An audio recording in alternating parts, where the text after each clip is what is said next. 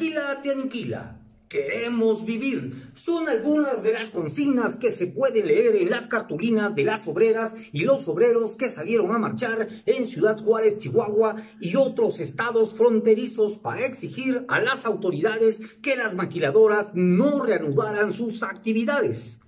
Sus voces no fueron escuchadas. El gobierno del estado de Baja California reabrió las maquilas el primero de mayo tras una revaloración del gobernador Jaime Bonilla en la que consideraba que las empresas que fabrican televisores y autopartes eran esenciales.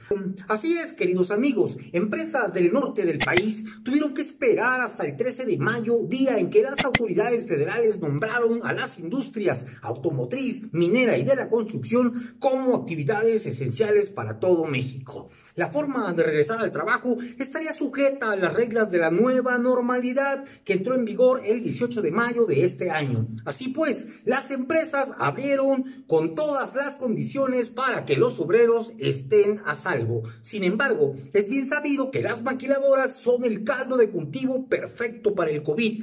Aún así, eso no importó a los empresarios. La vida del trabajador únicamente es interesante y sirve para él si es que le produce. Miren ustedes, en Baja California, de los más de 500 muertos por coronavirus, más de 400 eran obreras y obreros de la industria maquiladora. Mientras tanto, en Ciudad Juárez hay más de 100 obreros muertos. Asimismo, lo más probable es que los estados fronterizos hayan cifras también de trabajadores muertos que no estén registradas por diversos motivos. Sin duda, estimados amigos, el número de decesos irá en aumento, puesto que en Ciudad Juárez existen cerca de 300 plantas maquiladoras que emplean a más de 300 mil personas las cuales con todo y miedo se vieron obligadas a regresar nuevamente a sus trabajos. Muchas trabajadoras y trabajadores retomaron sus trabajos después de estar un tiempo en cuarentena, porque las empresas detuvieron labores unos cuantos días, algunas por falta de insumos y otras por los escándalos de contagios y brotes comunitarios. Finalmente, los obreros tuvieron que regresar a trabajar a las maquilas con el miedo de contagiarse y morir como muchos de sus compañeros de trabajo. Por si esto fuera poco, también temen morirse de hambre, ya que estas grandes empresas, para no perder sus ganancias, enviaron a sus trabajadores a sus casas con un 60 o 50% de su salario, el equivalente a menos de 3 mil pesos al mes. Pero esto no es todo, estimados amigos. A otros les dieron vacaciones sin goce de sueldo y a los menos afortunados los despidieron sin decoro alguno. Miren ustedes, estimados amigos, uno de los factores principales por los cuales se tomó la decisión de incluir a las empresas maquiladoras como esenciales se debe primordialmente a la subordinación de nuestro país hacia el imperialismo de los Estados Unidos. Ahora bien, en nuestro país se limitaron muchas actividades con la campaña de Susana Distancia. No obstante, la presión de grandes empresas y del Pentágono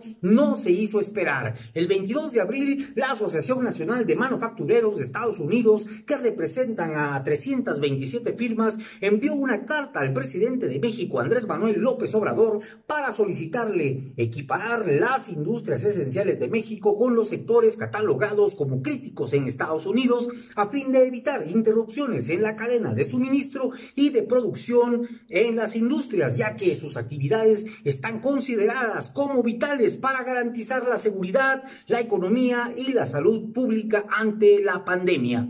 Pero no solo recibió esta carta como presión, el embajador de Estados Unidos y la subsecretaría de Defensa de Estados Unidos hicieron su parte. Y como resultado, el gobierno federal se apresuró a permitir la reanudación de actividades de manera legal a varias empresas con capital gringo como son Foxconn, Aptip, Johnson, Controls, Ambec, Bombardier, Caterpillar, Cargill, Daimler, Honeywell, Nucor, Rayton y muchas más.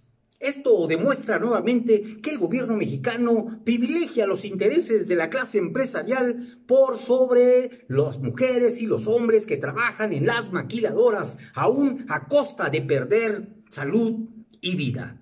Soy Antonio Sánchez Ballinas nos vemos la próxima cápsula y el sábado por el 96.9 del FM Radio WAP, la, estación de nuestra máxima casa de estudio. Pórtese mal, cuídese bien, nos vemos la próxima.